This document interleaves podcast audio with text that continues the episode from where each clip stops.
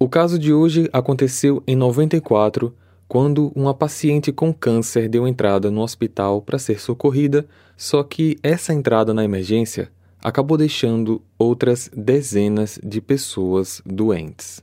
Olá, misteriosos! Bem-vindos a mais um mini arquivo.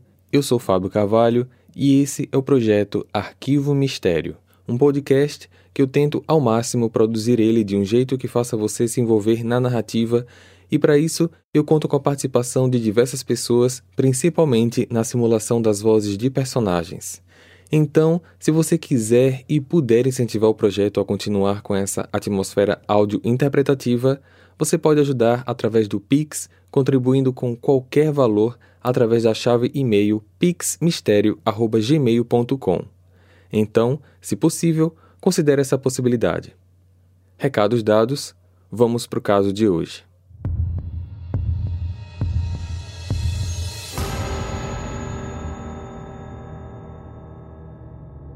Glória Cecília Ramírez nasceu no dia 11 de janeiro de 63. Era casada, tinha dois filhos e residia na cidade de Riverside, na Califórnia, Estados Unidos. Poucos dias antes de fazer 31 anos, ela foi diagnosticada com câncer no colo do útero. Na noite do dia 10 de fevereiro de 94, já com 31 anos, perto das 8h15 da noite, ela deu entrada no Hospital Geral de Riverside sofrendo graves palpitações cardíacas. A mulher não estava se expressando direito, as palavras se enrolavam na sua língua.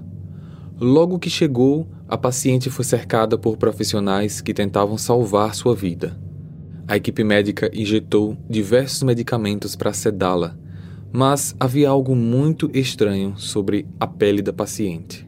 Praticamente, eles pensaram que ela estava coberta de suor mas quando colocaram as mãos em cima, perceberam que aquele líquido era mais denso, descrito pelas testemunhas como uma espécie de azeite.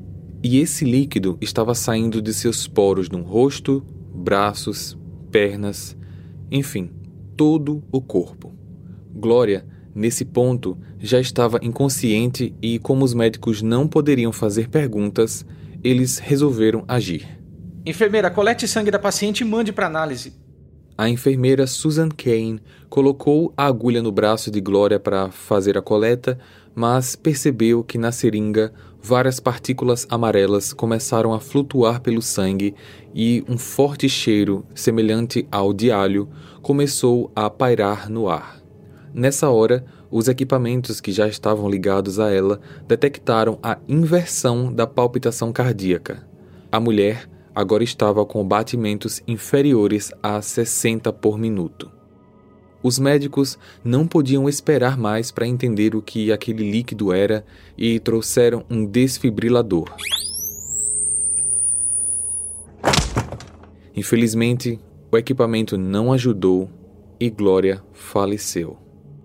A enfermeira que tinha coletado sangue passou a seringa para Julie Gorchinsky, uma médica residente que notou partículas cor de manila flutuando dentro do sangue.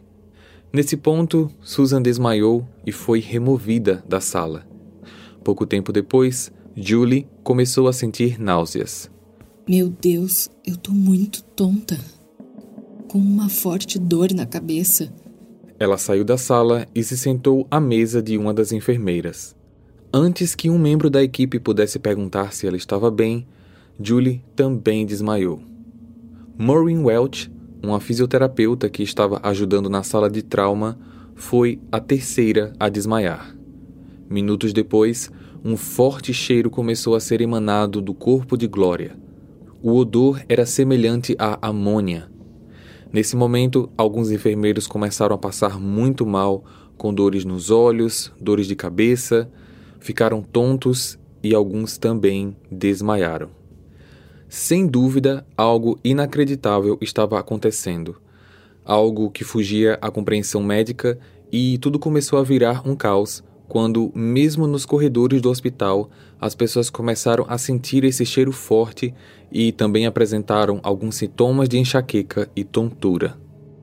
Finalmente, alguém apertou o alarme do hospital e o alerta se espalhou por todo lugar. A equipe médica mandou todos colocarem máscaras, evacuar a área juntamente com os pacientes. Infelizmente, Glória Ramírez foi isolada na sala de trauma durante o curso das horas em que todo o hospital estava sendo abandonado. Mas as surpresas e consequências deste incidente bizarro estavam apenas começando. Por que o seu corpo expelia um líquido oleoso? Por que o seu sangue tinha partículas amarelas? Como que seu corpo exalava um cheiro praticamente insuportável? Na autópsia, os médicos forenses determinaram que a causa da morte não tinha sido radioatividade ou envenenamento. Eles até consideraram tais possibilidades, pois o motivo da morte não poderia ser algo natural, como apenas o câncer que ela tinha no colo do útero. Após algumas semanas, a análise da necrópsia apresentou as seguintes argumentações.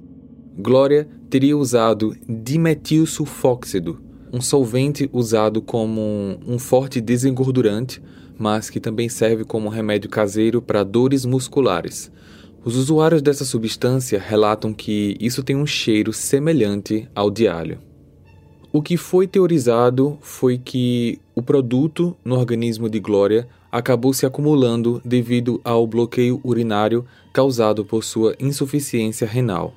O oxigênio administrado pelos paramédicos teria se combinado com o dimetilsulfóxido para formar o dimetilsulfona. É sabido que o dimetilsulfona cristaliza à temperatura ambiente e pequenos cristais foram encontrados em parte do sangue coletado. Choques elétricos administrados durante a desfibrilação poderiam ter convertido o dimetilsulfóxido em dimetilsulfato, o ester dimetílico altamente tóxico do ácido sulfúrico, cuja exposição poderia ter causado alguns dos sintomas relatados pela equipe do hospital. Ao longo das semanas seguintes, 23 pessoas apresentaram algum tipo de consequência desses fatos, como apneias, pancreatite, hepatite, necrose vascular e necrose óssea, mas felizmente todos sobreviveram. O corpo de Glória ficou em análise por dois meses até ser liberado para enterro no dia 20 de abril daquele mesmo ano. Compartilhe esse episódio com seus amigos para ajudar no crescimento do canal.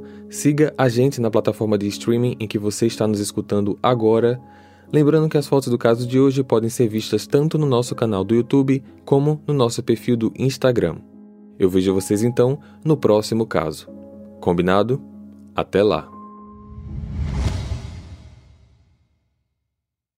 Hey, você se interessa por crimes reais, serial killers, coisas macabras e tem um senso de humor um tanto quanto sórdido?